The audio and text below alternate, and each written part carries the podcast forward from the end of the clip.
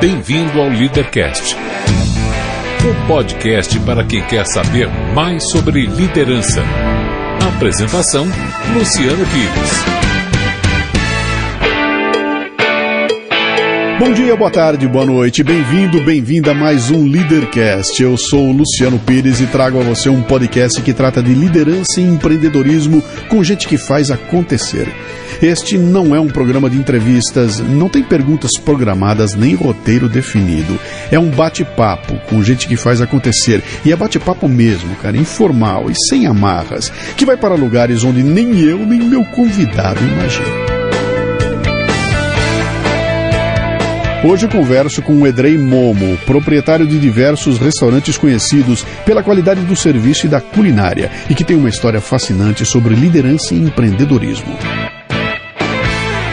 Muito bem, mais um Leadercast com um daqueles convidados sempre especiais. Eu parei de dizer que hoje a conversa é muito especial, porque todas são especiais. Se não fosse especial, não estava aqui no Leadercast. Então, vou contar um pouquinho como é que eu encontrei essa figura que está comigo aqui hoje. Uh, isso foi uma, uma, um convite de uma amiga nossa em comum, que conversando com ele, viu que ele acompanhava o Café Brasil, lia os livros, sabia das histórias do Luciano Pires, eles conversaram um belo dia, uh, trocando ideia, surgiu a chance de provocar um jantar. E eu fui jantar numa das casas que pertencem a ele, e a gente bateu um papo ali, e com um pouquinho de conversa já ficou claro que havia muito, muito café no bule ali. Eu fiz um convite para o Leadercast e lá vem ele aqui. Então, eu vou aquelas três perguntas, prepare-se.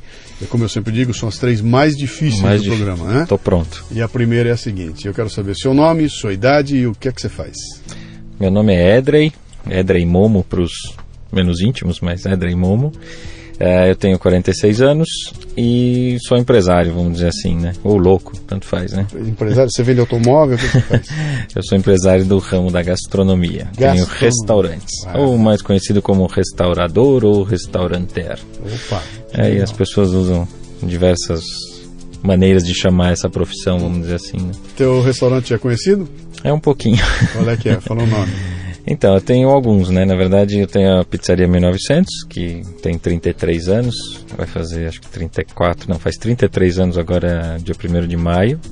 Pausa. Pausa. Para quem não é de São Paulo, eu vou dar uma dica aqui: a Pizzaria 1900, aqui em São Paulo. Exato. É um dos ícones da cidade de São Paulo. Quando você fala em pizza aqui, a gente sempre cita duas ou três, e uma das duas ou três, sem dúvida, é a 1900. É, a gente está sempre por aí.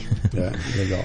Uh, depois eu tenho um, um, dois restaurantes portugueses, na verdade, um que chama Tasca da Esquina, que por acaso tem ganhado os últimos prêmios aí de melhor restaurante português.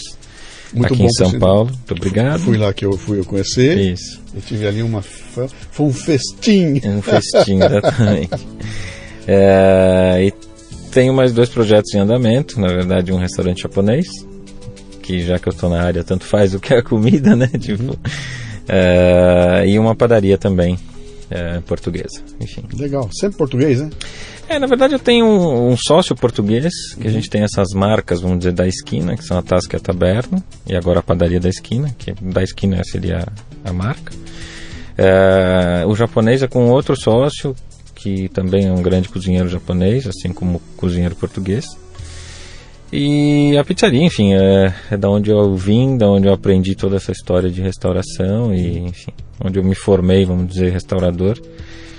E estou usando aí todos os cartuchos que a gente aprendeu ao longo da vida para poder propagar um pouco mais, né, claro. da gastronomia, enfim. Deixa eu cutucar um pouco lá no teu passado, Vamos lá. deixa eu buscar lá atrás. Lá.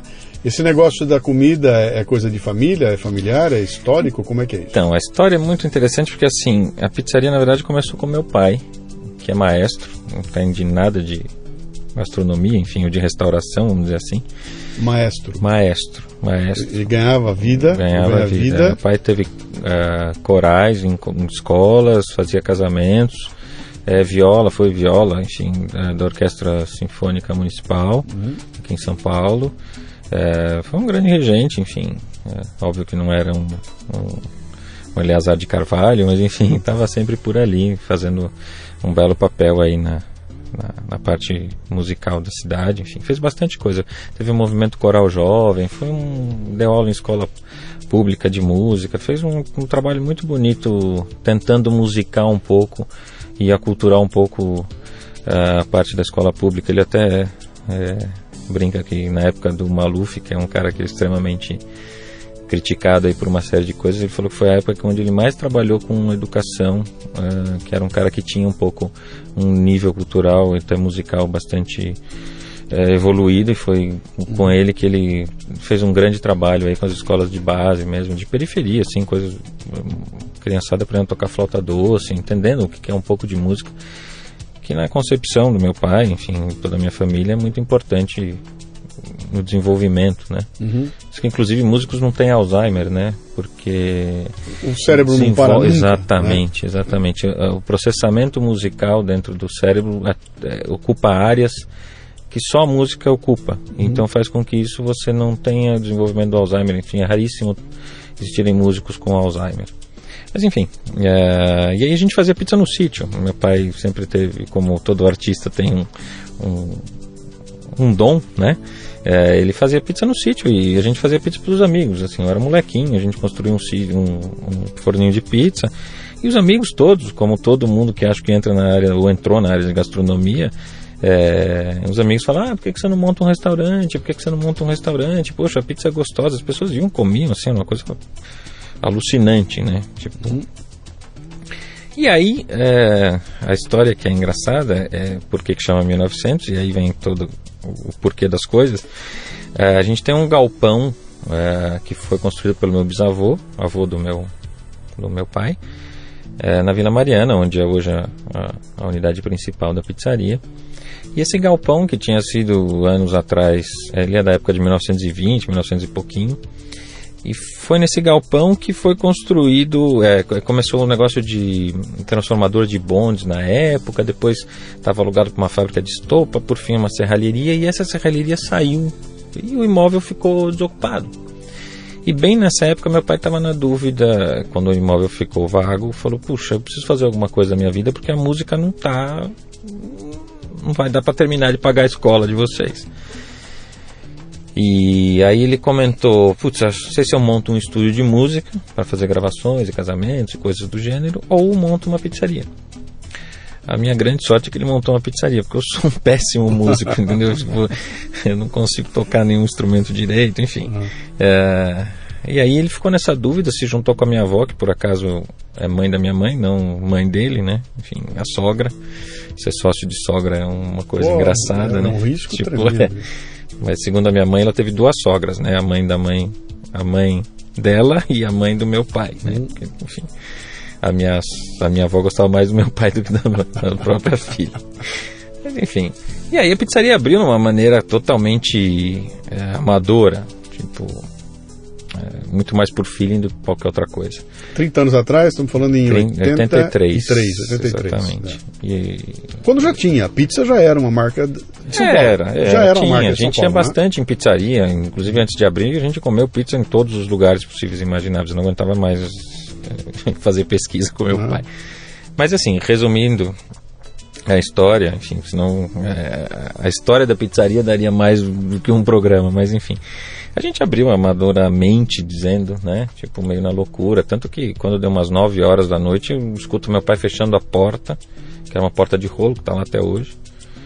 Aí eu falei, nossa, pai, o que aconteceu? Uma correria, né? Porque tava cheio, enfim. Ele falou, não, não, não, acabou a farinha, acabou a farinha, acabou a farinha. Eu falei, como assim acabou a farinha? Aí, enfim, não, fecha, para tudo, né? Primeiro dia.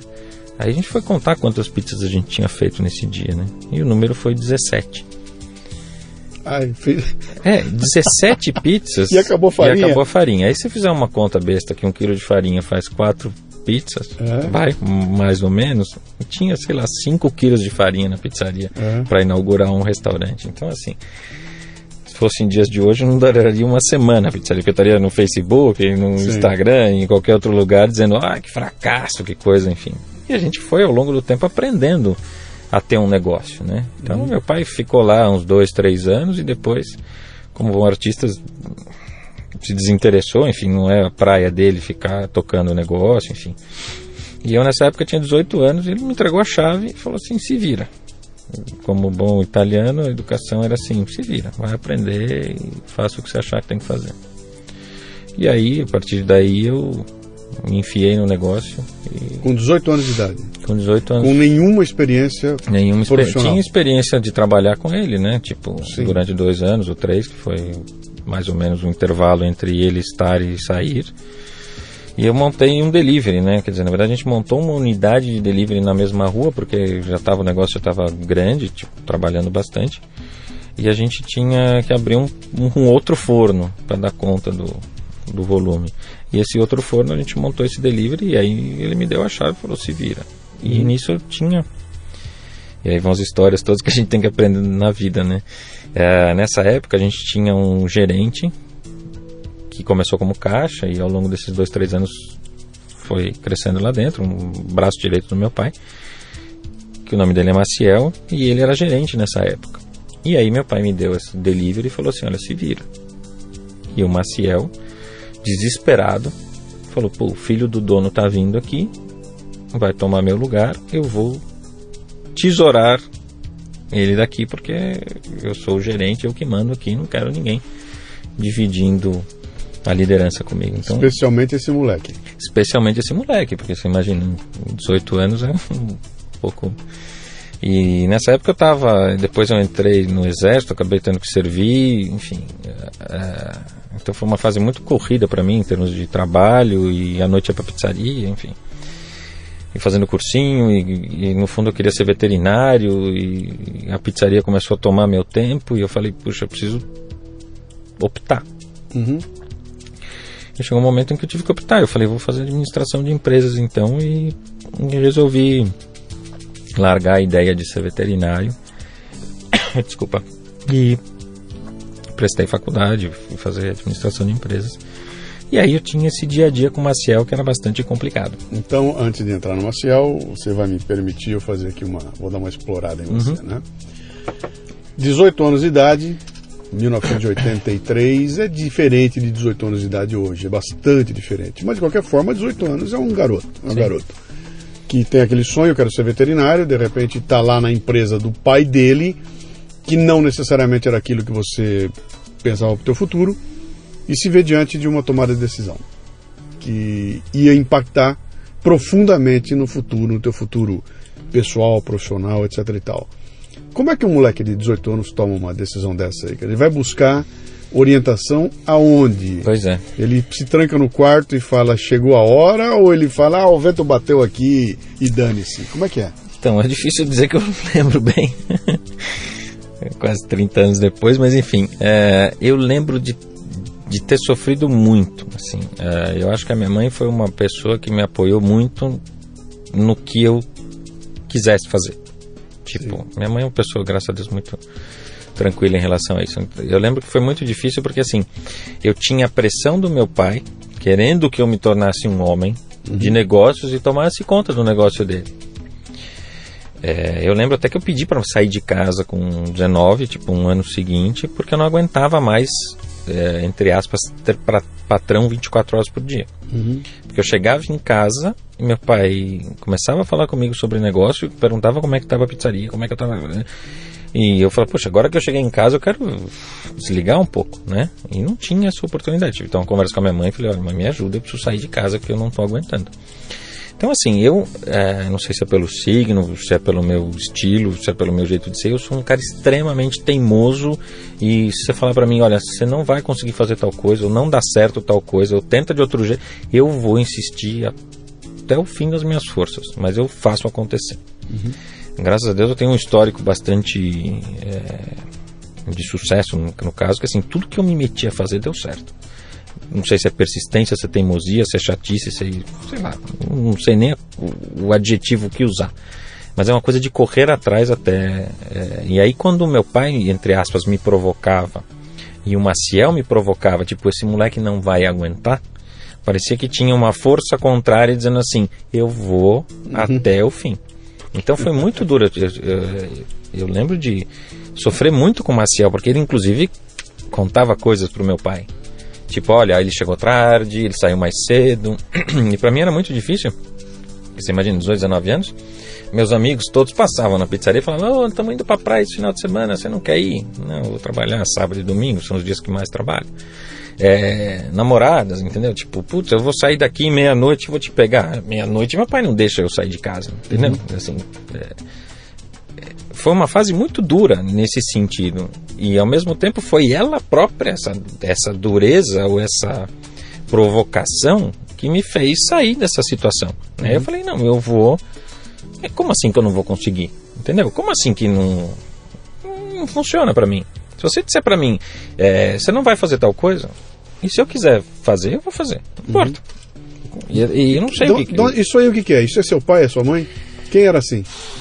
Eu acho que minha mãe é um pouco assim. Uhum. Meu pai também é um cara extremamente. Meu pai teve fábrica de instrumento musical. Tudo que ele fez, ele fez muito bem feito. Ele... É, já tem um, um já Não, tem um DNA empreendedor na história. sim, eu acho que sim. É meio de família, assim, tipo, meu irmão também é um cara extremamente determinado. Uhum. Meu irmão queria fazer academia da Força Aérea. É, foi lá, fez preparatória, prestou, passou. Aí não passou por um exame, não sei, físico, sei lá. Aí foi no ano seguinte, prestou de novo, passou e não passou porque tinha um, uma miopia, sei lá, um, uma coisa na vista que aí não tinha outra alternativa, já não dependia mais dele. Não satisfeito, ele foi tirar brevet, uhum. entendeu? Foi aprender a voar de outro jeito, ele queria voar, entendeu? Então, assim, eu acho que tem um pouco de, de genética, mas assim, eu não sou um cara que desiste fácil. E quanto mais provocado eu sou, uhum. Hum, pior eu fico, né? eu não sei o que, que, é isso, se tem isso algum nome, uhum. mas enfim. Mas então, vamos, vamos voltar lá atrás. Me dá uma dica de novo. Então você com 18 anos, de repente cai na tua mão uma chave.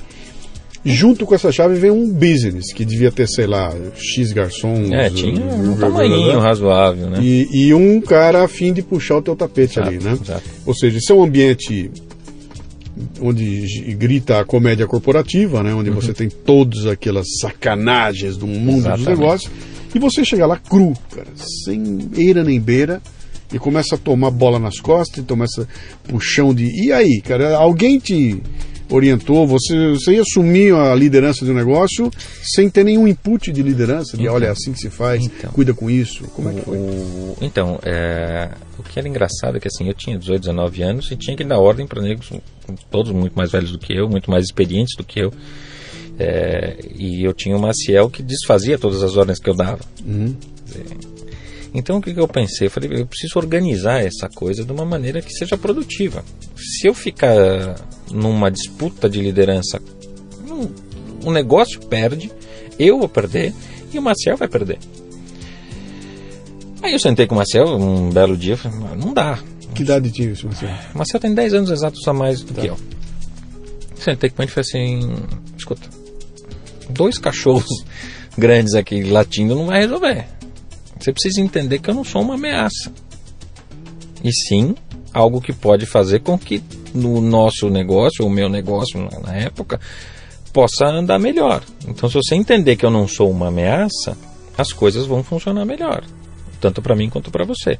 Então, eu tive com ele um, um, como é que eu vou dizer, um entendimento e eu acho que uma das grandes virtudes que eu tenho é tentar entender o que está acontecendo e agir em cima disso. Uhum. Eu não me considero melhor que ninguém em absolutamente nada.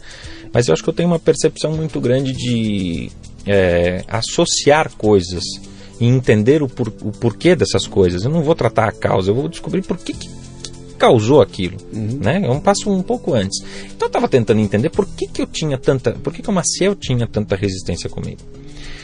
E aí eu fui descobrindo uma história, uma conversa que ele teve com meu pai, que meu pai tinha feito uma promessa para ele, que tipo, ah, o dia que a gente vender 10 mil pizzas, eu vou te dar um pedaço da sociedade. E meu pai se fez de canhoto, deixou passar e passou. E para o Maciel não tinha passado. E quando ele me contou essa história, eu fui perguntar, por que essa mágoa, entendeu? Uhum. Por que essa resistência, né? Ele me contou essa história, eu falei, peraí que eu vou resolver isso. E aí eu fui conversar com meu pai. E de fato, ele tinha feito essa promessa. E falei pro meu pai, olha, se os tempos eram outros, ou enfim, isso já passa a ser um problema seu. Eu acho que você tem que resolver essa pendência com o Maciel. E a gente resolveu essa pendência com o Maciel e eu me tornei sócio do Maciel. E aí, no andar da carruagem, pintou um outro negócio. Eu e o Maciel compramos uma outra pizzaria em Moema, que foi a primeira filial. Eu vendi carro, moto, do que eu tinha, ele também. E a gente comprou essa sociedade, botamos lá uma, uma 1900. Meu pai falou: não, vai, vão vocês, que agora tá tudo bem, então toquem, toquem o barco. Então, assim, às vezes tem algum ranço, alguma coisa que precisa ser resolvida. Uhum. Senão você não limpa. E eu acho que os canais têm que estar muito, muito limpos, né? Senão essa coisa não flui. E hoje, o Marcel, ao longo desses 30 anos que a gente trabalha junto, o Marcel é quase um irmão mais velho. Né? Ele me ensinou um monte de coisas. É um cara que eu tenho uma admiração muito grande. A história dele é terrível. Ele é filho de pai e mãe analfabetos, no interior de Minas Gerais e veio para São Paulo com uma mão na frente e outra atrás. Entrou para trabalhar como caixa, foi até gerente e aí hoje ele é nosso sócio com o mesmo percentual que os, os familiares.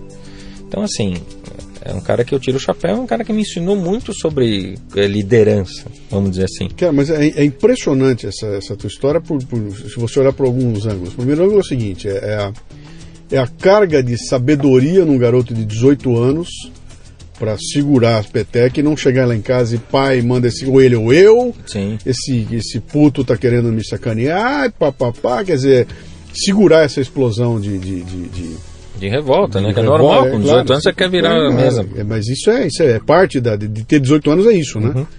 E a outra coisa interessante é, é, é, é você vencer esse momento e os caras continuarem tá aí até hoje. Sim. Não, não, não, sobrou mágoa nenhuma, sobrou uma história. Quer dizer, você teve um momento de. A gente chama isso de assertividade, né? Você chegou na frente dele e falou: seria assertivo. Está acontecendo isso, isso, isso, isso. Estamos sendo totalmente transparentes e ele assimilou.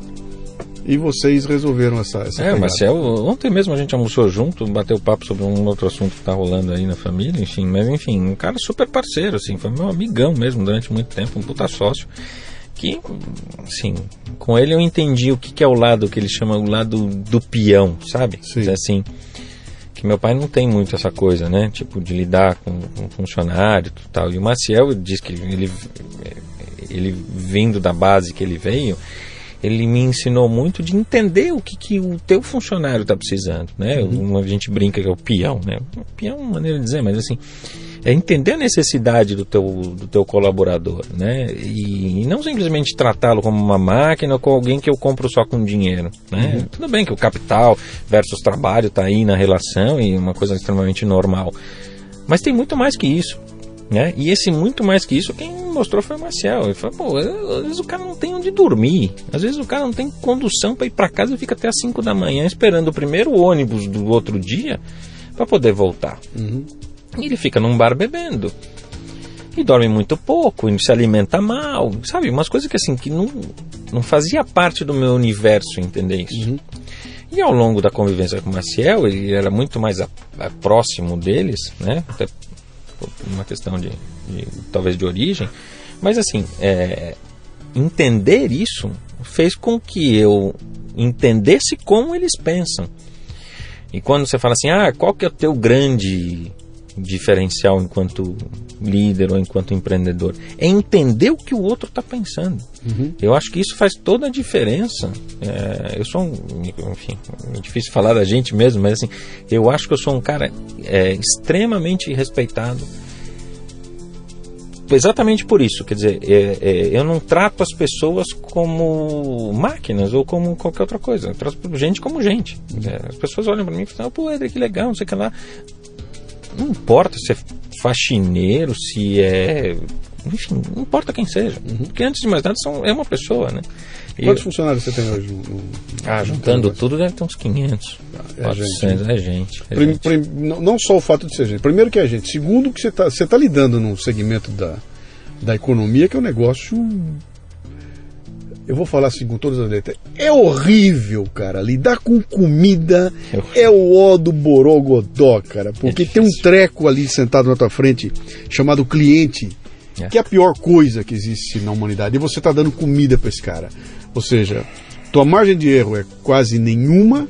O potencial que você tem desse cara ficar puto da vida, arrumar encrenca, reclamação, e você, cada um que entra de um jeito, cada claro. um entra com gosto, com uma expectativa, e você tem que lidar com isso tudo sabendo que não é você que está ali, é alguém que está, é o teu preposto que está ali. Né?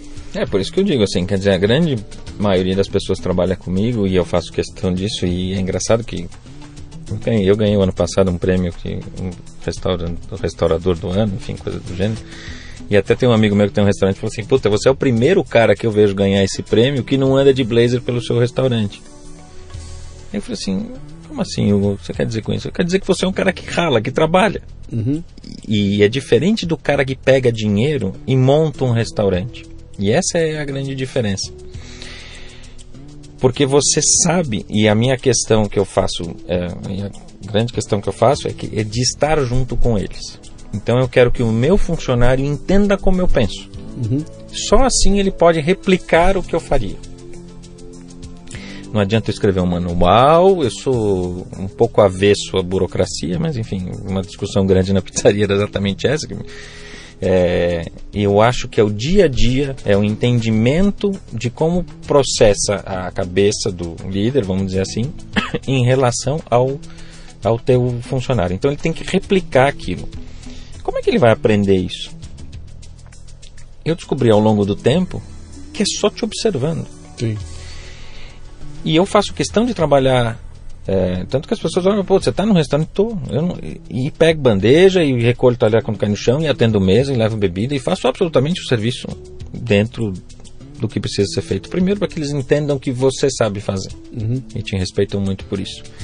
E segundo, porque eles percebem como você faz e entendem que tem que replicar aquilo. Uhum. E a minha, é, é o que você está dizendo exatamente onde nós temos problemas com clientes, são porque existem outras pessoas tratando, é, ou, ou funcionários tratando outras pessoas que não são, não é você. Se eu pudesse atender e cozinhar para todo mundo, seria lindo, né?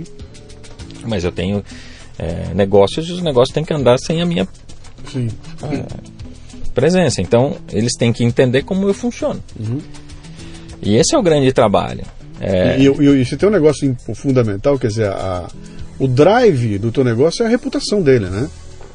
Não, não é a comida que você faz, cara, não tem nada a ver, é, é a reputação que você constrói. Quer dizer, se você continuar fazendo a, a- a comida de primeira categoria, mas a tua reputação for quebrada, Sim. o teu negócio acabou. Sim, porque tudo, tudo tem que andar junto, né? Assim, você constrói essa reputação ao longo do tempo, é óbvio. Mas assim, é, é, é muito de, é, de. Como é que eu vou dizer? É- é fazer que, com que tudo funcione como você gostaria. de- como se você fizesse parte da engrenagem, só que é o que eu falo, eu sou o óleo dessa engrenagem, eu preciso ver se as peças estão funcionando direito. Sim. Então tenho que percorrer toda a engrenagem. E tem que saber que é aquilo que você falou no começo, não é que eu i- sentado lá numa mesa olhando de cima e, e- e construir um negócio onde eu não me envolvo nele até o pescoço. Não Né? adianta. E é aquilo, legal. tipo, não adianta pôr dinheiro. Por exemplo, tem muita gente que, enfim, que, que- que trabalha com, na, na mesma área que eu, que acha que resolve as coisas contratando um bom gerente. Entendeu? Não, eu pago bem o meu gerente, está resolvido. O cara nunca trabalhou com esse gerente. Ele não sabe se o gerente pensa como ele pensaria, né? O meu gerente da Tasca hoje, que é o Mauro e o Hugo, que trabalham na taberna, fora os outros da pizzaria, são os caras que trabalharam comigo, eles sabem como eu penso. Só de olhar, ele sabe o que, que ele tem que fazer. Então isso é um desenvolvimento que demanda tempo e demanda dedicação tua de estar na operação. Claro. E para mim é a grande diferença que eu sinto hoje é, em qualquer restaurante é, que você vai. Quer dizer, você percebe que tem restaurantes que tem dono e tem restaurantes que tem máquinas trabalhando. Né? Dizer, essa diferença eu acho fundamental, que, dá toda a questão de serviço e Legal. tudo, e uma reputação que a gente fala. Quer dizer, eu tenho um saque na pizzaria que é incrível. Imagina a quantidade de clientes que eu tenho. O saque tem um, um histórico de saque perto de zero, assim, quer dizer, no sentido de problemas. né? De Todos, cliente, todos sim. são muito bem tratados lá dentro, sabe? Não fica uma reclamação, não fica uma observação que não tem um retorno. E tudo isso é construindo, né? Construindo ao longo do tempo. Então, Mas nem sempre foi assim. não. Eu sei de uma história sua lá no começo, teve uma greve que os caras pararam tudo, Mas quem te contou te essa história? botaram, te botaram na parede e você teve uma reação surpreendente. Conta a história aí. Essa história é boa. É, na verdade é muito legal porque assim. é, a gente estava fazendo umas modificações, eu acho, de pontuação de salão, coisa do gênero, não me lembro exatamente o que, que era. E fizemos uma reunião, e eu sou super transparente. Eu chego pro funcionário e digo pra ele o que eu quero, e, e ele tem que dizer pra mim, ok, tá bom, não tá, se tá bom, tá bom. Sabe, não tem essa, não, tô falando que tá bom só pra te agradar e tudo bem. Não, não existe isso. Eu tenho um canal aberto que a qualquer momento tal coisa está me incomodando. Ok, o que está te incomodando? Ok, então vamos resolver. Uhum. E sempre fui assim. Cara, extremamente acessível. Então, a gente estava discutindo. E isso, só me dá o contexto. Onde era? Lá no começo? Na loja da, da, da, da, pizzaria da Vila Mariana. Ah, já tinha mais? Já, já tinha outras. Tá, tá. Enfim, eu tinha um gerente chamado Araújo na época. Uhum. Trabalhou comigo 25 anos, sei lá. E a gente teve essa reunião com os garçons e estava, teoricamente, ok, vamos estudar o caso, enfim, era uma coisa de pontuação. Que idade, que idade você tinha? Ah, eu já devia ter, sei lá, já tinha filho. É, tinha uns 30 e pouco, tá. uns 15 anos atrás, sei lá. E aí eu, eu tô indo, tava de mudança, eu lembro claramente que eu tava indo na 23 de maio, puta trânsito, sexta-feira, final de tarde, levando coisas do, de uma casa para outra que eu ia mudar, enfim o Araújo me liga e fala assim: Edrey, é, tô com um problema. Falei, o que, que foi, Araújo? Não, os garçons não querem descer para trabalhar. Seis horas da, da, da, da, tarde. Falei, como assim não querem trabalhar? Não, porque o assunto lá não ficou resolvido, eles querem uma resposta hoje, que senão eles não, sabem que não vão trabalhar. Pera aí, Araújo, tá de brincadeira. Tem 18 garçons. Né? Como assim não vão descer? Não, não, falaram que querem falar com você agora.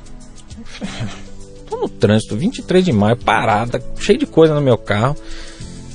Edri, eu nunca te pedi nada. Agora eu desesperado. Edri, eu nunca te pedi nada. Agora eu preciso de você. Tem que vir aqui, senão eu tô perdido. Falei, tá bom, põe isso na sala de reunião, eu tô voltando. Você quer me tirar do sério? é quando tem que mudar um compromisso por alguma coisa que eu acho que não precisava. Eu fico doido. Fui, cheguei na sala de reunião, estavam todos lá. Eu falei, o que que tá acontecendo? Não, porque a gente quer resolver isso, senão a gente não vai trabalhar. Eu dei um esporro. Não, vou repetir aqui por uma questão de audiência, e deve ter menores ouvindo, mulheres, idosos, sei lá, enfim. É, mas assim, eu falei, vocês estão pensando que eu sou moleque, em bom português? Né? Vocês trabalham comigo, pelo menos, acho que o mais novo ali tinha, sei lá, 5 anos, 3 anos comigo, sabe? Quer dizer assim, vocês estão de brincadeira comigo, né? Vocês querem parar a empresa? por conta de um assunto que pode ser resolvido segunda-feira. Não, não, vejo lógica. Né? Lógico que não fui falando assim, mas assim. Estão me chamando do quê, né? Então, que, que isso, né? Tipo, aquela coisa indignado até o último estágio. Eu falei, pelo amor de Deus, eu quero, eu quero saber quem é o louco que não vai descer para trabalhar. Aí acho que eles se chocaram um pouco, porque assim, eu sou um cara extremamente calmo, tranquilo, não grito com ninguém, tenho uma paciência de Jó. E eles me viram num estado que eu devia estar transtornado. Desceram todos para trabalhar. Aí o Araújo, conversei com o Araújo, falei, o que, que houve? Ele falou assim, ah, não sei, porque eles queriam resolver isso agora, papapá. Falei, Araújo, você tem que usar um pouco de habilidade, mas não teve jeito, eles queriam falar comigo. Tá bom. Falei, ah, tá bom. Aí pensei, falei, bom, então eu já resolvi o que eu vou fazer. Eram 18 ou 16 garçons, acho que eram 16 garçons. Isso foi sexta-feira, chegou no domingo, fui para lá à noite, subi dois garçons, mando os dois embora. Na semana seguinte, mais dois. Todo domingo eu ia à noite na pizzaria durante sete semanas quase dois meses. Eu fui trocando a equipe inteira. Mandava dois por domingo. Dois por domingo. Parecia Big Brother. Então, assim. Quer dizer, no terceiro domingo. Ah, eles já sabiam. Eu chegava lá, eles ficavam esperando para ver quem ia subir. Quem subia já sabia. Ia mandar embora, enfim. Não, não tem. Comigo não tem mais ou menos. Uhum. E fui, limpei todos. E aí, na última semana, eu cheguei lá, os últimos dois que estavam lá já me viram, começaram a tremer, aquela coisa toda, puta, vou embora, bom, enfim. Subiram os dois na sala, eu coloquei os dois na sala e falei assim, você sabe porque vocês, vocês são os últimos? Aí eles olharam pra mim e falaram assim, não, porque vocês não vão embora. Aí você vê aquela expressão de, meu Deus, né? O que, que vai acontecer comigo? Vai mandar matar? Que, que, de onde vem essa história? Aí eu falei assim, vocês vão ficar para contar essa história. Os dois estão lá até hoje. Um chama André uhum. e o outro chama Rubens. Um é o gerente da loja de Moema e o outro é o gerente da loja dos Jardins. Que legal. Que eram garçons na época. Então, assim, é, aquilo virou tipo uma lenda lá dentro, Sim. que assim, eles entenderam a história né, e a cultura da pizzaria nesse caso, de que assim, não dá para pisar na bola com eles. Sim. Porque eu não piso na bola com ninguém. Atrasa um dia de pagamento, paga tudo direitinho, tudo certinho. Eu sou um cara chato, um esquisito. Então não pise na bola comigo. Entendeu? Assim, eu faço a minha parte. Ah, muito faça a legal. sua. Muito legal essa história. Eles Eu- estão até lá até hoje. Se eu pudesse, mandava todos no mesmo dia. Uhum. Né? Mas eu tinha que trocar a equipe. E trocar uma equipe de atendimento, de salão, de uma loja como da loja Vila Mariana, é uma coisa extremamente complexa. Um, dois garçons novos por semana, aí demanda treinamento, demanda uma série de coisas, né? Enfim, ainda bem que eram outros tempos que tinha, né? Hoje em dia é Você, super você é difícil. terrível. né? Deixa eu te perguntar outra coisa aqui. Você então começa a tocar o, o, o garotão, tocando o- a pizzaria. Quando é que você olhou para aquilo e falou: Meu, eu acho que isso aqui vai dar certo. Isso aqui pode ser o meu futuro. Gostei. Vou fazer disso aqui a minha, a minha profissão. Quando foi que caiu essa ficha? Quando, putz, sei lá, quando eu fiz 20 anos, sei lá, quando. Quando eu vi que eu gostava, sabe? Tipo, eu. Quando eu. Eu, eu acho que eu tive que abrir mão de uma fase tão. É, de tra- trabalhar sábado, domingo, feriado, era um trabalho complicado, na noite, enfim. Quando eu abri mão disso tudo, eu falei assim: bom, já que isso está me custando caro, vai ter que me dar um retorno. Entendeu? Então, assim, eu falei: agora eu vou acelerar até onde eu puder. E aí eu montei várias unidades, enfim.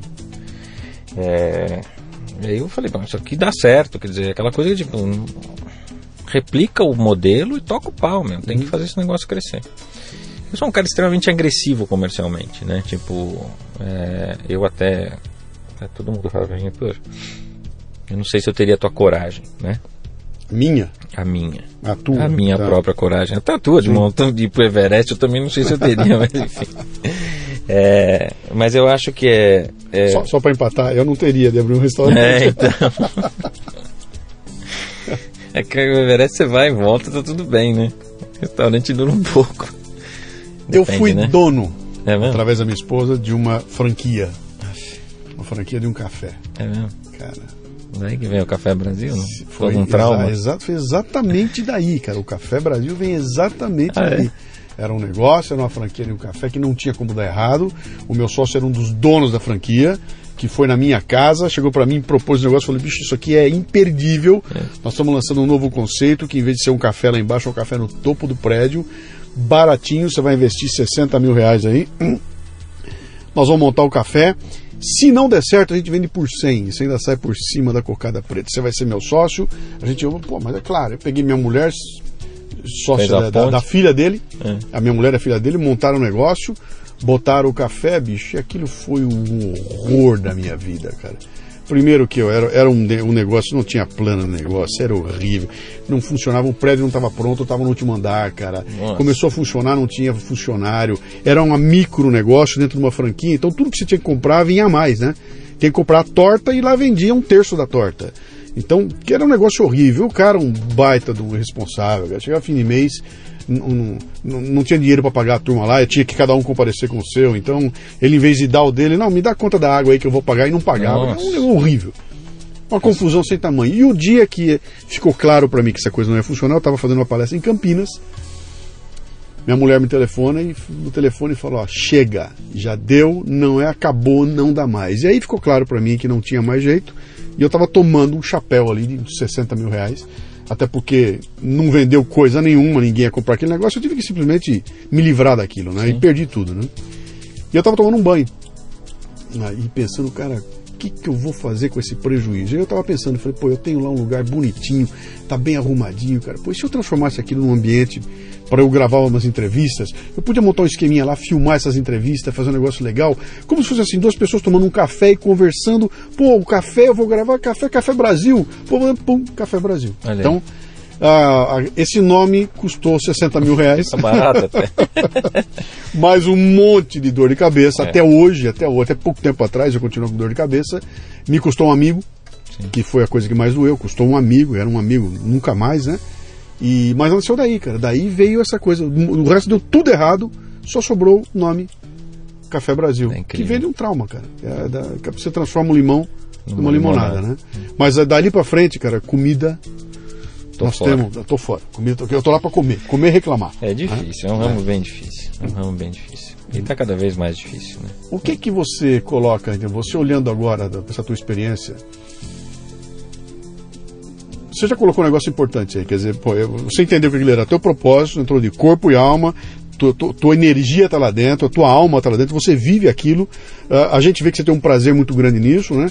Eh, Tanto tem que está procurando mais sarna para se coçar, porque está abrindo mais coisa, mais coisa, mais coisa, então você está integral ali dentro, eu acho que isso é uma parte importante para esse sucesso. Mas só isso não basta, né? Então é, é que mais que você coloca ali como os atributos para fazer um empreendimento que tem esse nível de exigência que eh, funcionar? Acho que é tanta coisa. É, assim, eu acho que eu tenho um pouco de, de sorte, óbvio. Mas é que acho que ontem eu escutei uma definição de sorte, que é quando oportunidade, uma definição grega, quando oportunidade encontra um momento. Eu preparo mais oportunidades. É, eu não É sei. assim, uma a- minha é eu essa. não lembro bem. Mas enfim. Preparo mais oportunidade é igual a sorte. É, mas eu- o que eu acho que eu, eu me cerco de boas pessoas, né? Eu tenho. é, eu não, tenho como fazer tudo que eu faço hoje sozinho, enfim, não tenho nenhuma expectativa nisso, acho que. E eu faço questão de que as coisas funcionem sem a minha necessidade de estar. Mas eu funciono muito mais como um conselheiro hoje, como um cara que está lá para dar uma linha, para dar um conceito, do que, obviamente, um operador, né? Então, assim. Mas o, o teu avião já está em voo de cruzeiro, cara. Eu é, quero no saber. caso da pizzaria, eu né? quero saber um cara que quer tirar do chão o avião, cara. E que não tem um caminhão de dinheiro atrás dele, que não tem um sócio que sabe tudo atrás dele, e que tem aquela ideia que fala assim: ah, vamos montar meu negócio, vamos montar uma pizzaria. Né? É fácil. Não, não é. Não é eu não recomendo. Honestamente, eu não recomendo. Eu acho que, enfim, posso falar pelo meu setor. Não, eu não- eu estou montando dois negócios agora porque são projetos que já vinham há algum tempo é, e acabaram coincidindo com uma crise, vamos dizer assim. É, mas eu não começaria algo. Quer dizer, na verdade, eu acho que eu começaria. Eu tenho um problema que, assim, eu, eh, todo mundo fala que na, na crise que você tem que investir, Sim. enfim, aquela. Sim. tem um monte de máximas aí. Que, na verdade, assim, eu não tenho medo de investir se eu acredito. Uhum. Mas é o que eu falo para todo mundo: tem que ter eh, perseverança e paciência. Porque as coisas não funcionam como a gente quer. Né?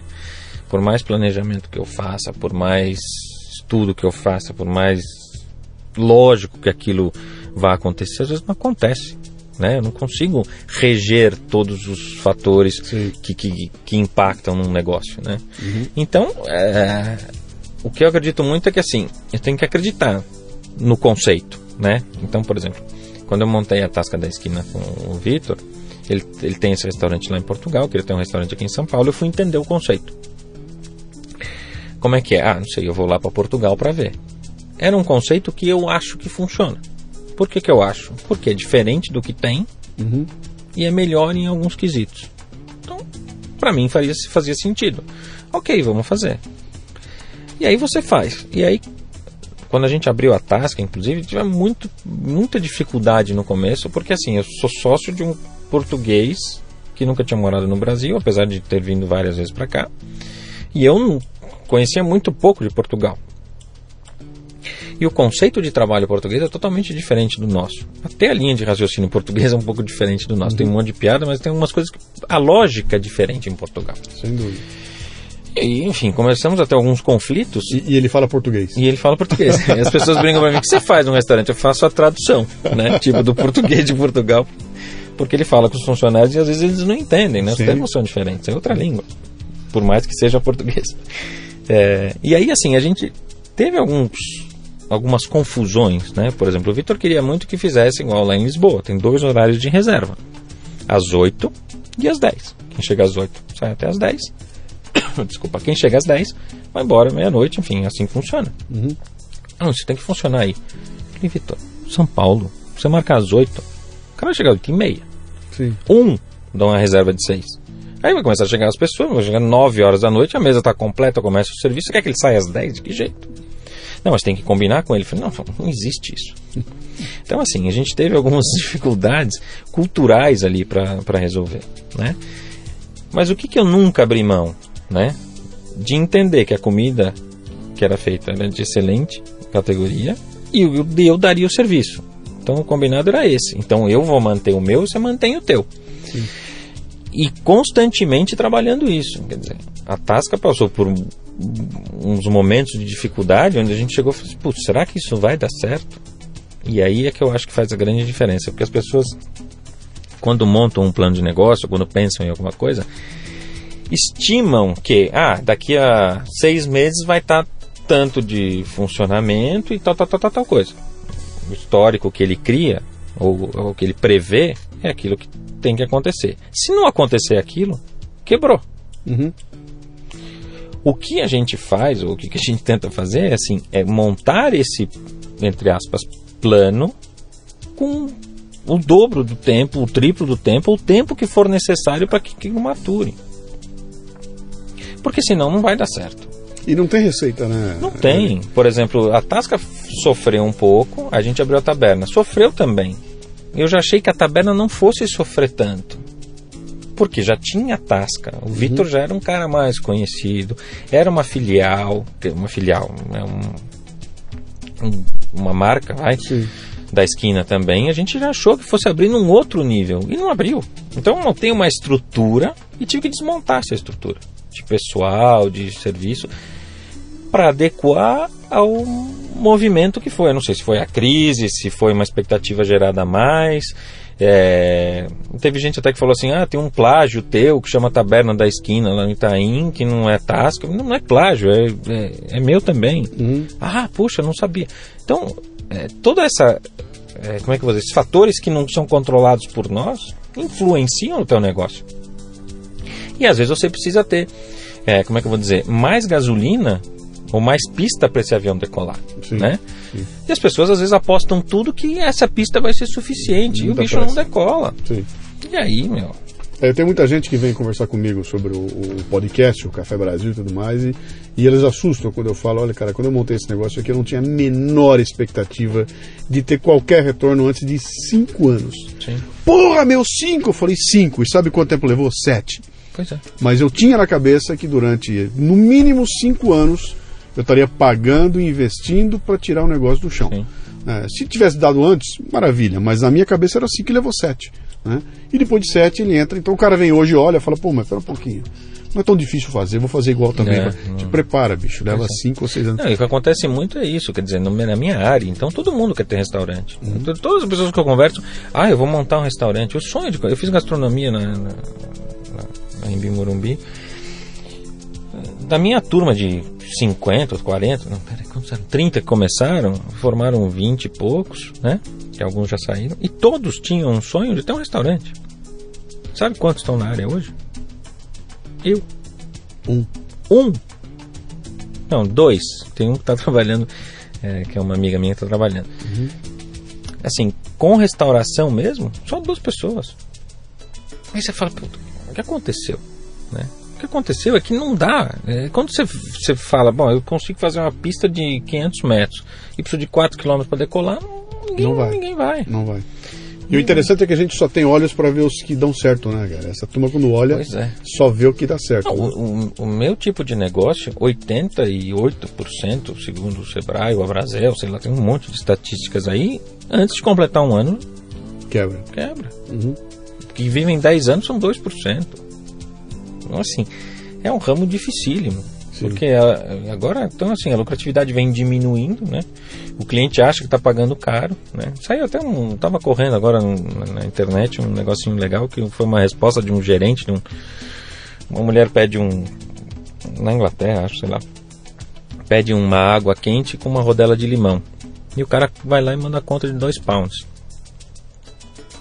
E o outro tinha comido uma torta, pagou um pound e 90 sei se você leu esse texto, mas não é li, interessante. Não li, não. E ela indignada vai na mídia social, pá, dois pounds numa água com limão, que absurdo. Pedi uma, uma rodela de limão para pôr numa água quente que eu pedi, me cobrando dois pounds. Que absurdo, né? Onde já se viu? Uma rodela de limão, dois pounds. cara responde: Você não pagou dois pounds numa rodela de limão? Quando você chegou, o garçom foi lá te atendeu, você fez o teu pedido, o garçom saiu de lá, foi até a cozinha, pegou a xícara, pegou a, o pis, botou a colher, botou a água, levou até a sua mesa, você pediu limão, ele voltou, pegou o limão, cortou o limão, pegou a rodela, levou a rodela até você. Depois ele tirou a xícara com a colher, mandou lavar, papapá, papapá, tem todo um descritivo da operação inteira aqui, que uhum. né? Então assim, você não está pagando só o limão. Sim. Né?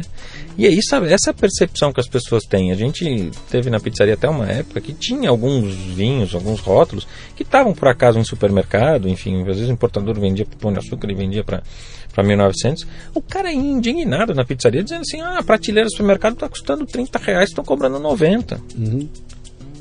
Aí o Maciel... É, na, na, cabeça dele a conta é a seguinte: você comprou por 30, está ganhando 60. Exato. Sim. Aí o Maciel falava: ah, então vai lá no meio do corredor de pão de açúcar, senta lá, põe uma toalha na mesa, pega um saca-rolha, pega uma taça que custa 100 reais de cristal, não sei o que lá, e põe o vinho e toma lá no meio.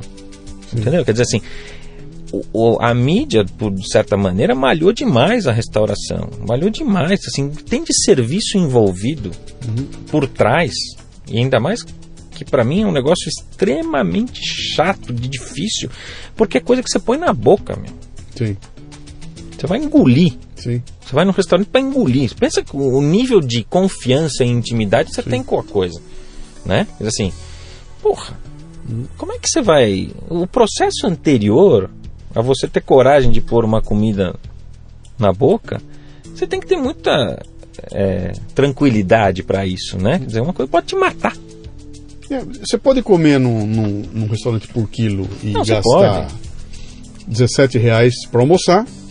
Você pode almoçar num restaurante português de altíssimo nível e pagar 170 reais para almoçar. Sim. Nos dois casos você vai matar tua fome, Sim. mas há uma relação de valor envolvida ali Sim. que se você piscar. É... Sim, o, o, o, que é, o, que é, incrível é o que tem por trás, que as pessoas não enxergam. Né? Uhum. Eu adoraria vender mais barato, porque eu acho que eu venderia muito mais. Mas eu tenho que ter um lucro. Sim.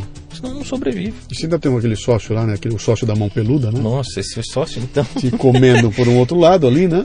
É, se eu te contar os números, assim, é assustador. É, é. assustador.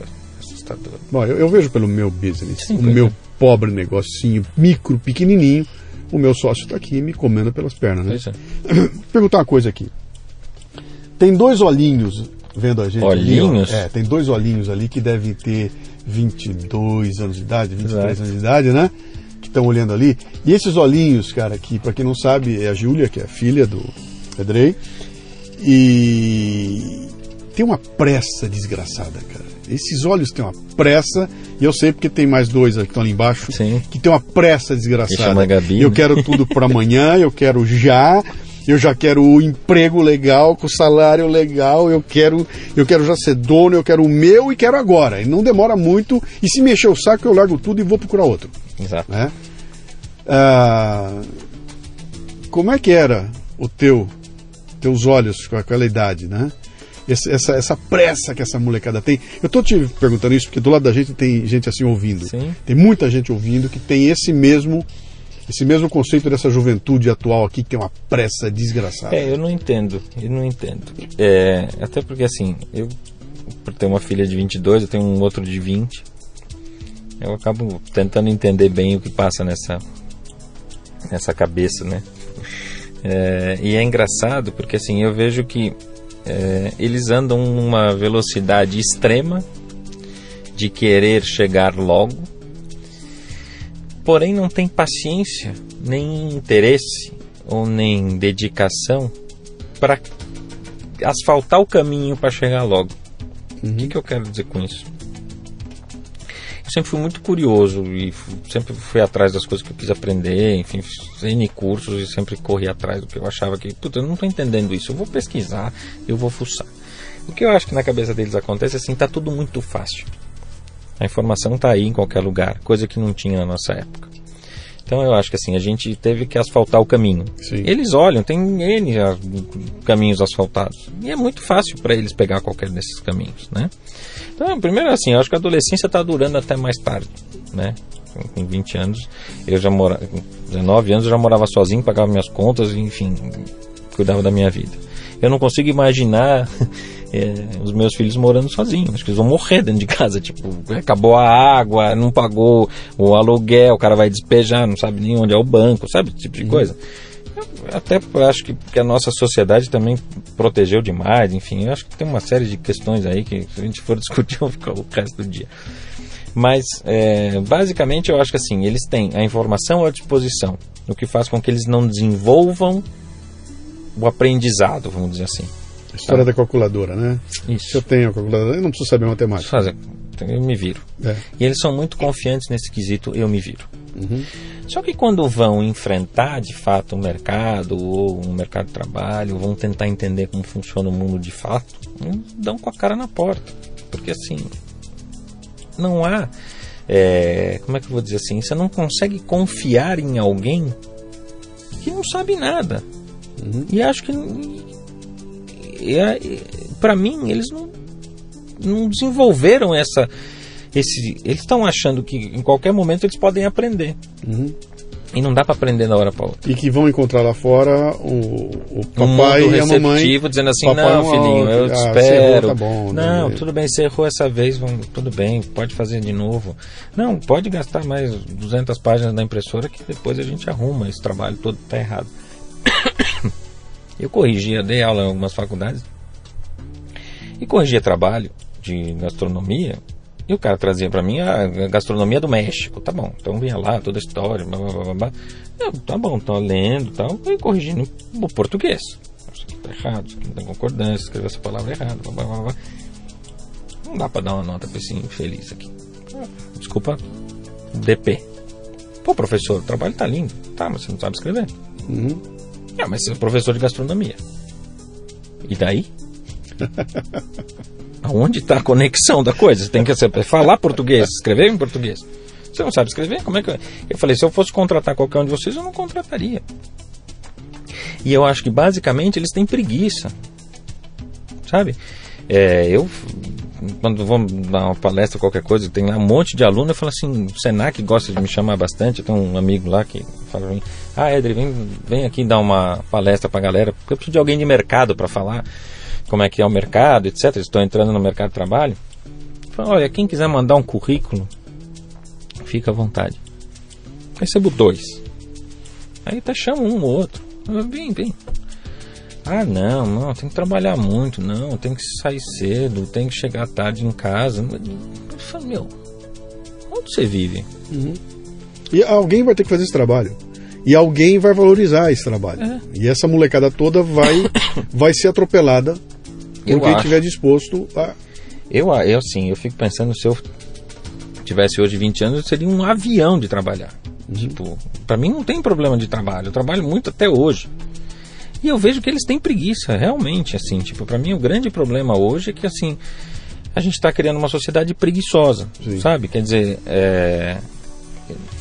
Pô, eu vejo meus pais, enfim, tudo, tudo que veio para trás da gente, são histórias assim, de gente que ralou mesmo, Sim. tipo, ralou mesmo. Minha mãe, pô, minha mãe trabalhava na CETESB, saía da CETESB e ia pra pizzaria, trabalhava na pizzaria nos primeiros anos, né? Sábado, domingo, feriado, o dia inteiro. Antes de trabalhar na CETESB, quer dizer, quando ela começou a trabalhar na CETESB, ela resolveu fazer faculdade, tinha dois filhos. A pessoa dorme, né? Meu pai também dava aula em nove escolas. Tinha orquestra sinfônica, tinha não sei o que, e ia pra pizzaria à noite. Os exemplos que eu tive foi assim, pô, esses caras ralam muito. Se eu quiser ter alguma coisa, eu tenho que ralar. E eu não vejo mais, eh, e não são os meus filhos, eu estou dizendo assim em termos gerais. Não, é uma geração. É, é uma geração que eu acho que acha que vai acontecer naturalmente. E acho que nada vai acontecer naturalmente. Eu vejo poucos jovens determinados, sabe? Com sangue nos olhos mesmo. Tipo, puta, eu vou, vou, vou, vou, vou, sabe? Determinados. E não vejo mais isso. É engraçado. Eu sinto falta. Sinto falta porque eu gostaria muito de ter alguns comigo, sabe? Sim. O que eu tenho de molecada lá, meu Deus do céu, muito pouco, sabe? E o cara quer trabalhar, não, você não quer fazer um extra no final de semana? Ah, não, pra quê? Eu vou pra praia. não sei o que vai ser, sabe? Tipo, tem hora que me dá um pouco de desespero. Mas, É, é, e a gente- chega a hora que a gente para pra pensar e fala, cara, será que o errado sou eu, né? não sei. Será que eu que estou errado? De ficar aqui 16 horas por dia, de É. pegar o final de semana, eu estou sentado lendo um livro, eu não estou na. Eu, eu- o pessoal desce ao além em mim, né? Porque, pô, final de semana é para curtir, passear com a família, tudo. Você fica lá no Café Brasil sentado escrevendo, trabalhando, e eu respondo, quem disse que eu estou trabalhando? Não, eu acho que é eu estou melhor... sentado, eu estou escrevendo, eu não estou trabalhando, eu estou escrevendo. E aquilo é o meu lazer, aquilo é o meu tesão, né? Quando eu sento para ler um livro, eu não estou estudando, eu estou curtindo aquilo que eu estou fazendo. Então, É, então, mas eu acho que o grande segredo é esse, quando você consegue juntar a caixa de ferramenta com a caixa de brinquedo. Uhum. O que eu acho é que essa molecada ainda não. Eu acho que vai ganhar a caixa, vai ganhar as duas, e não vai ganhar. Tem que Então, e- construir. é, então, e eu não sei se eles estão procurando essas caixas, né? Quer dizer, assim, eu acho que eu encontrei a caixa de ferramenta com a caixa de, de brinquedo. Eu gosto do que eu faço. Uhum. E pra mim, quanto mais você gosta do que você faz, menos você trabalha. Sim. Né? Não, Você eu não você tenho. sabe que tem uma coisa interessante, eu falei no outro programa que eu, que eu gravei aqui, que tem gente que vem visitar aqui, olha, olha a estrutura, você está num estúdio profissional, tudo arrumadinho, bonitinho, tudo aqui, então a turma olha isso aqui tem uma ideia do que é o tal do Café Brasil, né? E eu falo, olha, tem o que você vê e o que você não vê. Então, o lado que dá pra ver, você entrou aqui, tem um estúdio legal, profissional, tudo lindo, bonitinho, maravilhoso. Tudo que você consegue ver, o dinheiro resolve. Dinheiro compra. Tendo dinheiro, você compra um microfone igual, compra isso aqui tudo, monta um negócio igualzinho, mas eu duvido que você vai fazer um programa igual o meu. Porque a diferença está no que você não vê. Claro. E o que não vê está onde está aqui dentro da minha cabeça. Agora, o que, que foi? O dinheiro comprou? Não comprou, cara. Eu fui atrás, eu fui estudar, fui aprender, fui. Pô, me ralei de montão. Tem aí, sei lá, 40 anos de experiência. E a gente vai juntando essas coisas e usa essa tecnologia que o dinheiro compra para facilitar Claro. a maneira de produzir isso aí. Mas o que interessa, cara, é o conteúdo que está. Claro. Que a gente juntou ali, que é um trabalho intelectual de, que toma tempo, Claro. e que dói pra cacete, cara. Tem que acordar cedo, tem que ir atrás, tem que perder o horário de sono, tem que fazer escolhas e trocas. Eu troquei o momento que eu podia estar com a molecada tomando a cerveja por estar aqui na reunião, discutindo, assistindo um cara falar, etc e tal, né? Mas, o que é bom é que ninguém te tira, né? É, depois que você constrói. O problema todo é você olhar isso e ter essa consciência com 19 anos. É. Você olhar para isso e falar assim, com, ter 19 anos de idade com a consciência de que eu tenho que construir esse lado que o dinheiro nunca vai comprar. Claro. E para construir não tem como fazer, não tem como pegar, não tem como comprar não isso. tem, né? exato. Não tem, tenho- não tem almoço de graça, como a gente fala. Né? Sim. Não dá. Eu falo muito pra Julia, né? Que tá ali com aqueles olhinhos, que eu acho que são os olhões, mas Uhum. é um pouco grande. é genético, mas tudo bem. É, enfim, eu falo muito pra ela até agora, acabou de se formar. Ela tá um pouco, tipo, confusa com o que fazer da vida, etc. Eu falei, "Não, Faz currículo. O que, que é fazer currículo? Sei lá, vai estudar. Vai estudar, vai, vai formar, vai aprender língua, vai fazer não sei o quê. Porque eu acho que essa formação vai deixar ela ilimitada no crescimento. Uma discussão que eu estava tendo com ela, eu falei, olha, não adianta você querer entrar numa empresa agora, começar a trabalhar, ela é super nova, com 20, 20 e poucos anos, cedo, eu acho até. Ah, vai lá, passa num, num processo de trainee, entra numa empresa, começa a trabalhar, não tem mais tempo para nada, papapá, papá. E vai chegar um momento, a carreira vai barrar. Olha, você só pode ser gerente. Não dá para ser diretora, porque não tem Tal e tal, e tal, tal, tal, tal, tal, tal. Ou não vai chegar nunca muito mais para frente. Então eu falei, "Pá, aproveita que você se formou cedo, arregaça as mangas e vai estudar. Ou põe a mochila nas costas e vai para Europa passear. Ou vai fazer qualquer coisa. Tudo isso vai formar o seu caráter, o seu entendimento do que é o mundo, as suas relações de ética, Sim. tudo. E tudo isso você vai usar. Sim. Mas você tem que abrir a cabeça para absorver tudo E, isso. e se expor às oportunidades Exato, que e tem que apareceram. botar né? a cara dizer, bater. Tem que, pra poder ver aquilo, você vai ter que acordar domingo de manhã? Sim, tá bom, eu vou acordar domingo de manhã. E talvez eu não deva ir na balada sexta-feira. Talvez eu não. E, e- e compreender isso é difícil. É difícil. molecada. É difícil. Nós estamos parecendo dois velhos falando, É, exatamente, eu tava aqui pensando, falei, nossa, Puta papo de velho, cara. Que papo furado esse de velho. mas é bom. É, mas eu não sei, é uma coisa que a gente enxerga de longe aí, né? Ah, deixa eu te perguntar, estamos indo pro, pro nosso, pra nossa reta final Epílogo. aqui. É. Ah, me fala uma coisa, cara. Você é um empresário brasileiro. Só. Você tem o teu negócio no Brasil. Você tem esse. Você viveu os últimos 30 anos como empresário brasileiro, então você assistiu lá atrás, desde o Sarney, não é isso? Do Sarney, Collor, viu tudo isso acontecer até agora como empresário brasileiro, né? Como é que você está vendo esse momento aqui que nós estamos vivendo nesse, neste país?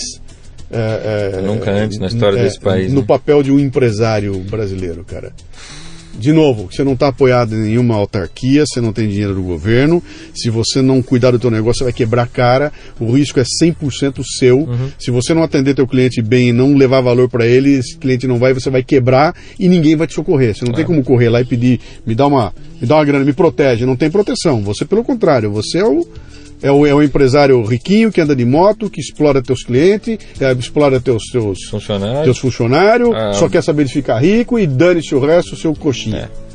É. Fala. é até difícil dizer, mas enfim, eu, assim, eu passei por tanta coisa já que como você falou, Sarney, tudo, quando o Collor travou todas as poupanças, tudo, meu pai estava viajando naquele dia, um dia anterior para fora, e eu era novo ainda, Quanto faz isso? Foi 90, né? 91, 92. 91, 92. Eu tinha o quê? 92, 20 e poucos anos, Sim. sei lá. E meu pai falou, e agora? Eu falei, deixa que eu me viro, né? E foi engraçado que eu tinha tanto dinheiro, porque assim, como ele bloqueou toda a poupança, é, os 50 mil, sei lá que tinha nossa. Eu tinha no movimento da pizzaria de um final de semana, eu acho que eu era o cara mais rico do Brasil em termos líquidos. Uhum. Eu tinha muito dinheiro, muito papel, muito cliente foi no restaurante comer. E você não teve tempo de depositar. É, não, eu, é, exatamente. eu podia comprar qualquer coisa, porque eu lembro que o cadete GS de um conversível estava na época custando, sei lá, custava 100 mil reais em dinheiro de hoje, estava uhum. na época por 10 mil, porque a galera tinha que vender, não sei, Sim. por N questões. Eu até liguei para meu pai, pai, acho que eu vou comprar uns 3, 4 carros aqui. e ele falou, fica quieto aí, não se mete, não inventa, enfim. Mas é aquela coisa, tudo foi tão confuso, eu acho que assim, hoje é, financeiramente era uma loucura. A gente montava o cardápio da pizzaria no dia 1 no dia 20 já tinha que mudar, porque senão no final do mês não fechava a conta. Com 80 e pouco por cento de inflação do Sarney, é. enfim, eu lembro bem dessas coisas. Eu acho que hoje, comparando com o que, que foi, eu acho que as coisas estão um pouco mais sólidas, uhum. né? Em termos de instituições, eu acho que as coisas. É, a justiça trabalhista funciona um pouco melhor hoje. É, o patrão já não é visto mais como senhor de engenho tem escravos, sabe? Quer dizer assim, acho que algumas coisas estão é, melhores economicamente, apesar de tudo. As coisas têm um sentido, as coisas têm preço que fazem alguma lógica e tudo. Porém, eu enquanto empresário, eu acho que quanto menos o Estado querer cuidar das coisas, principalmente da vida dos empresários ou do, dos negócios dos empresários, mais fácil fica. Não é que eu não quero pagar imposto, não é que eu não quero. É, ou quero sonegar, ou quero fazer alguma coisa errada do meu negócio, ou vou abusar dos meus funcionários. É, eu acho que o problema todo é que tem muita opinião sobre N coisas em cima do meu negócio. Por exemplo, um caso recente, eu queria contratar um jovem aprendiz. Tem lá um programa, etc, etc. Eu não posso contratar porque, segundo uma informação que eu recebi, é, onde ele vai trabalhar vende bebida alcoólica. Eu falei, poxa. Um restaurante? Pois é. Sim. Eu falei, não é possível, isso não faz sentido. Assim como eu tenho que ter cadeira para gordo dentro do meu restaurante. Mas que caceta, como é que eu vou oferecer uma cadeira para um gordo? Ele chega lá e fala assim: olha, para, você não pode sentar nessa cadeira, eu vou pegar uma cadeira para o senhor. Ele vai, você está me chamando de gordo? Não, imagina que a lei obriga que eu tenha uma cadeira de gordo. É. E por aí vai. Você devia tirar vantagem disso, porque a companhia aérea está cobrando, cobra mais caro, ué. Se não é você entrar no avião, eu quero sentar numa cadeira melhor, tem que pagar. Não, se você pegar os absurdos, Sim. tem uma lei do Agnaldo Timóteo, eu acho, eu não me lembro bem, enfim tinha que ter monitores espalhados pelo salão com câmeras da cozinha. É, com câmeras na cozinha, mostrando o que está acontecendo na, na cozinha, cozinha para que o cliente visse. Sim. Tem que ter bebedouro, tem que ter copo plástico se o cara não quer, não quer tomar, no, se ele não confia na limpeza do teu copo. Você fala, meu Deus do céu, me deixa trabalhar, pelo amor de Deus. Uhum. É só isso. Uhum. Sabe, me deixa trabalhar. Se o cliente optou, dele a opção, não é, não é do governo, não é do Estado. Se eu tenho cadeira para gordo ou não, problema meu. Se eu tenho acesso para deficiente ou não, problema meu. Se eu tenho banheiro para deficiente, problema meu, sabe? Uhum. O risco que eu corro com o meu negócio, o cara que é fumar dentro do meu negócio, problema dele ou meu. Sim. Se eu perco ou não clientes, eu não tenho gerência. E isso enche o saco em bom português. Uhum. Isso que cansa. Isso que cada hora parece uma novidade. Ah, não, agora o funcionário tem que ter três folgas, não sei do que, tem que ter um intervalo de oito horas. Deixa o cara trabalhar. Ele não pode ter dois registros na carteira. Eu tenho dois restaurantes. Pô, eu quero que ele trabalhe de manhã num e à tarde na outra opção dele. Não posso. Por quê? Tô com chicote, nem com revólver, nem não posso. Isso enche o saco. Ser empresário aqui Sim. enche o saco por conta disso. Sim. Ah, não, você tem que ter é, não pode pôr mesa na calçada. Ok, tudo bem, tem um limite. Tá bom, agora não, tem que ter uma TPU com não sei o quê. Então, aí você vai na prefeitura, você gasta dinheiro, você tem aquela velha história, para conseguir uma coisa que teoricamente não está atrapalhando ninguém. Uhum. Sabe? Um, um, em bom português é um saco. Isso enche o saco. E é isso que eu não tenho muita paciência. E aí você fala, bom, então eu vou contra tudo e contra todos? Não dá. Entendeu? Porque o Estado uhum. é muito mais forte.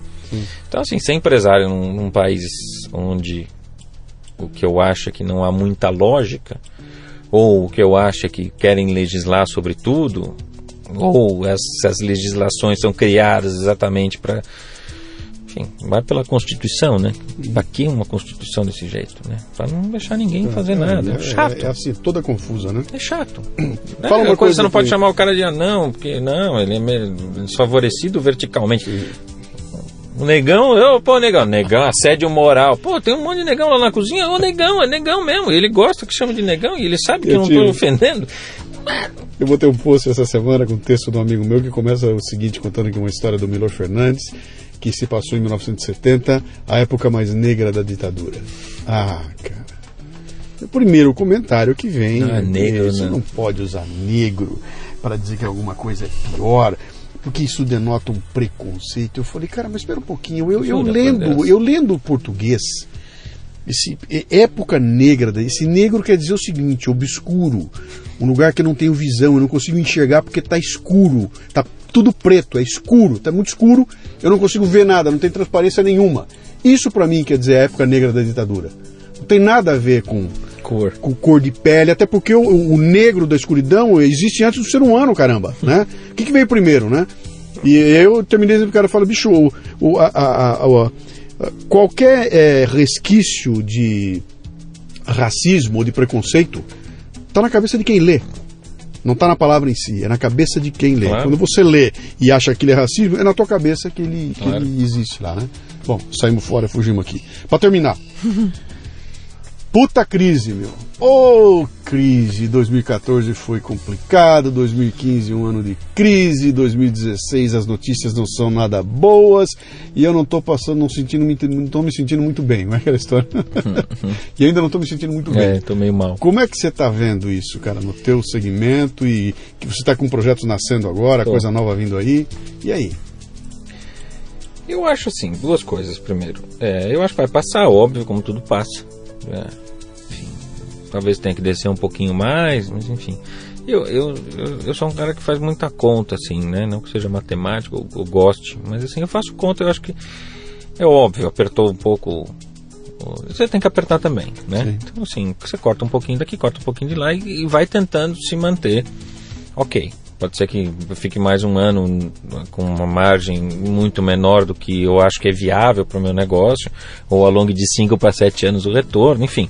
Mas eu acho que é uma coisa que vai passar. Então, assim, ter essa paciência faz parte. Não adianta entrar em pânico, não adianta começar a, a, querer que a coisa funcione de uma outra maneira, mudar o modelo de negócio, ou inventar uma outra coisa. Quer dizer, não, eu tenho que ajustar é, as velas para o vento, né? Sim. Eu acho que essa é a grande questão e, e, quanto mais você conhece o teu negócio, quanto mais você vive o teu negócio, mais rápido você consegue ajustar. Acho que tem muita gente passiva nesse sentido, que fica esperando quieto, né? Eu não fico esperando quieto. Tanto que os negócios novos que a gente está é, trabalhando agora já estão cada vez mais, antes de abrir, cada vez mais ajustados para o que tem pela frente. Então, assim, eu vou abrir muito menor do que eu gostaria, ou muito menor do que eu poderia por conta exatamente é, do que a gente imagina que vem por aí. Mas eu acho que há também uma coisa que é aquela, aquele senso comum, né? Dizer assim, eu acho que o pior já passou, então assim, as pessoas se conscientizaram, né? E eu acho que o coletivo começa a falar assim, putz, se é assim, então eu vou decidir melhor onde eu vou gastar o meu dinheiro. E é aí que eu acho que eu consigo continuar acreditando que eu tenho que investir. Uhum. Porque eu acho que eu faço um bom trabalho. E eu acho que o meu nível de assertividade é bom. E eu tenho, como vou dizer assim, é, ganhado a maioria das disputas, vamos supor, né? Tipo, eu acho que dentre as pizzarias de São Paulo, a minha pizzaria é uma boa opção. Sim. E não é uma opção porque é mais cara, porque é mais famosa, porque é mais velha, porque não sei o quê. É porque a relação custo-benefício é ideal para aquele tipo de, de, Quer dizer, é a melhor equação uhum. a relação custo-benefício. Acho que nos meus restaurantes também, acho que tudo que eu estou fazendo é dentro da melhor relação custo-benefício possível. Né? E eu acho que com isso eu consigo convencer o consumidor a vir no meu negócio. E tenho, de fato, os, os números se mantido nesse, nesse num nível razoável. Uhum. Então, é, eu acho que dá para esperar essa fase passar. É óbvio que, que, que eu, eu falo muito, que eu, eu, eu gosto muito de que as pessoas aprendam a, a entender a relação custo-benefício. Não existe caro ou barato. Caro é o que não vale a pena pagar. Isso aí. Né? E acho que as pessoas têm que entender isso. tem muita gente que acha que as coisas são caras, mas não são caras. Porque o que tem de, de, o benefício que traz junto é, é indescritível. Então, uhum. assim, eu tento fazer com que os meus negócios tenham uma excelente relação custo-benefício. Então você vai na 1900, você vai comer uma pizza muito boa, muito bem feita, com um serviço espetacular, dentro de uma embalagem, um prato, uns ingredientes de boa qualidade, etc, etc. Mesma coisa nos, nos portugueses, mesmas coisas no japonês. A padaria tende a ser assim. Então assim, é tudo muito bem pensado. Né? Não é porque eu posso cobrar mais caro que eu vou cobrar mais caro. Uhum. Porque senão eu tenho que ter uma equação bem feitinha. Tenho que ter uma percepção muito boa. Então acho que são esses dois caminhos. Assim, tem que ter um pouco de paciência. Ajustar rápido, né? Que eu acho que a grande maioria demora muito para ajustar. Eu, eu, eu, vejo pelos meus concorrentes tem muita gente devagar, né? Para entender o que está acontecendo, porque a restauração teve durante muitos anos uma margem de lucro muito folgada. Quando meu pai começou, 40% de margem. Que era uma coisa que tanto faz, né? Tipo, ah, Esconde tudo, toda ineficiência desaparece é, numa. Assim, é lindo. Sim. Hoje a gente trabalha uma margem de 12, 14, entendeu? Assim, o negócio quando está muito ruim vai para 8, né? Diz uhum. assim, é, é, o mínimo dos mínimos. Se eu falar, vamos supor que o negócio fatura 500 mil reais, uhum. estamos falando de 40 mil reais, Sim. né? Para dividir em quatro sócios. Puta, você fala trabalho que tem. você está ganhando quase o que ganha um cozinheiro. E né? se você piscar, é, e vai embora zero. Quebra uma máquina, custa dois mil reais para arrumar, três, acabou. Né? Fora o reinvestimento tem que ter, enfim. Vamos entrar no mérito. Porque... Vamos lá. Mas é isso. Muito bem, muito bem. Bom, quem nos ouviu aqui ficou com o apetite, o apetite aberto. Se quiser encontrar teus restaurantes, teu, vamos lá, vamos recapitular. Vamos onde, é. Que, onde é que nós vamos? É... Então, se quiser entrar no meu Facebook, tem lá os restaurantes, mas enfim. É, tem. Vamos lá. Começa com o teu Facebook. É, meu Facebook é Edrem Momo, é só entrar lá, tem bastante. Mas o Edrem tem um Y? É, EDRY, M-O-M-O. É, tem um Instagram também, tem foto de comida para quem gosta. e, enfim, tem lá 1900, tem um site, tem lá os sete endereços. A gente tem uma 1900 também no Kidzania, que é um parque de diversões no Shopping Eldorado. É, além desses da, da, da 1900 tem a Tasca da Esquina, que fica na Alameda Itu. Tem a Taberna da Esquina, que fica na Bandeira Paulista com Leopoldo. Vem aí a Padaria da Esquina, que fica na, vai ficar na Alameda Campinas, deve abrir em maio, abril, maio. E tá vindo um japonês que chama Takadaru, que é um izakaya, que para quem não sabe é um bar japonês. Vai ter karaokê lá? Não. Chega de música. é, mas é tipo um boteco japonês, né? não tem sushi nem sashimi, enfim, a gente está numa linha de comida bem diferente. que fica em Pinheiros, na rua Costa Carvalho. Deve abrir em final de março, mais ou menos. Legal. Estamos aí na, acreditando que esse país vai dar certo, né? Prometo a você que eu vou lá conhecer, viu? Bom, É, vou conhecer, obrigado, porque eu tá de comida, o lado que eu, que eu curto da comida é exatamente esse, é comer. Comer mesmo. é o melhor lado, na verdade. Andrei, Obrigado. obrigado pelo, Obrigado, Luciano. aparecer. Um abraço aí, Obrigado. vamos ver no- na sequência. Obrigado. O Leadercast chega até você com o apoio da DKT do Brasil, que possui a maior linha de preservativos e géis lubrificantes do país, com a marca Prudence. Além disso, a empresa se orgulha de contribuir com a DKT Internacional, que mantém 21 programas de marketing social em 19 países. Quando você compra um produto da DKT do Brasil, está ajudando a financiar projetos de planejamento familiar e prevenção às doenças sexualmente transmissíveis no Brasil e no mundo. Visite o facebook.com barra DKT Brasil. Na hora do amor, use prudência. O Leadercast é lançado por temporadas e já temos dezenas de entrevistas publicadas. Para livre acesso a todas as temporadas completas, você precisa ser assinante da Confraria Café Brasil. Saiba mais acessando leadercast.com.br.